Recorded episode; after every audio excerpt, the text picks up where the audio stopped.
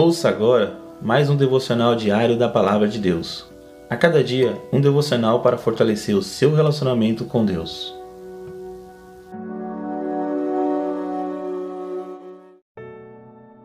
Olá, meus irmãos, que a graça e a paz de Deus seja com todos. Compartilho com vocês mais um devocional diário da Palavra de Deus. E o título de hoje está assim: Jesus orou por você.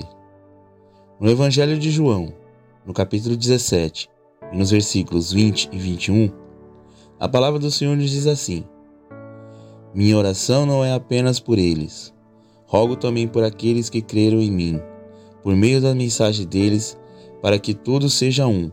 Pai, como tu está em mim e eu em ti, que eles também estejam em nós, para que o mundo creia que tu me enviastes.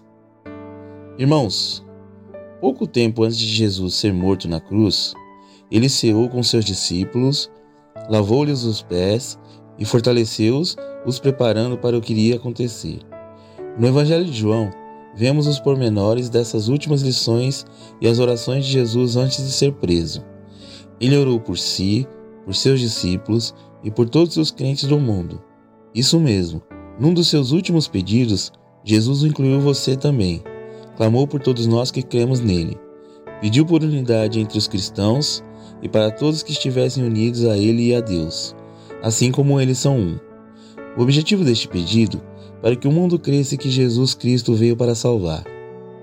Vejamos seis motivos para que sejamos resposta da oração de Jesus. Primeiro, ore agradecendo pela intercessão de Jesus por você e todos os outros crentes do mundo. Segundo, procure melhorar o seu relacionamento com Deus e com os demais cristãos que conhece. Terceiro, busque crescer na graça e no conhecimento de Deus, através da leitura e dos estudos da Bíblia e do envolvimento com a igreja.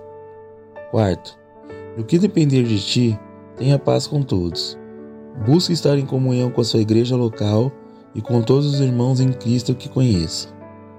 Quinto, reconcilie-se e viva em comunhão com os irmãos na fé. Perdoe e peça perdão caso haja alguma divergência com outras pessoas. Sexto, envolva-se mais com os cristãos da sua comunidade local. Ore para que sejam mais unidos e que todas as barreiras no relacionamento sejam retiradas. Amém, irmãos? Que fique com essas palavras e essas palavras toquem o coração de todos, em nome de Jesus. E neste momento gostaria de estar orando. Senhor Deus, te agradeço por poder pertencer a essa grande família unida em Jesus. Ajude-me a ser uma humilde resposta à tua oração pelos crentes. Ajude-nos a sermos um, termos uma vida em comum, amando e perdoando como Cristo ensinou. Abençoe e une os teus filhos em todo o mundo.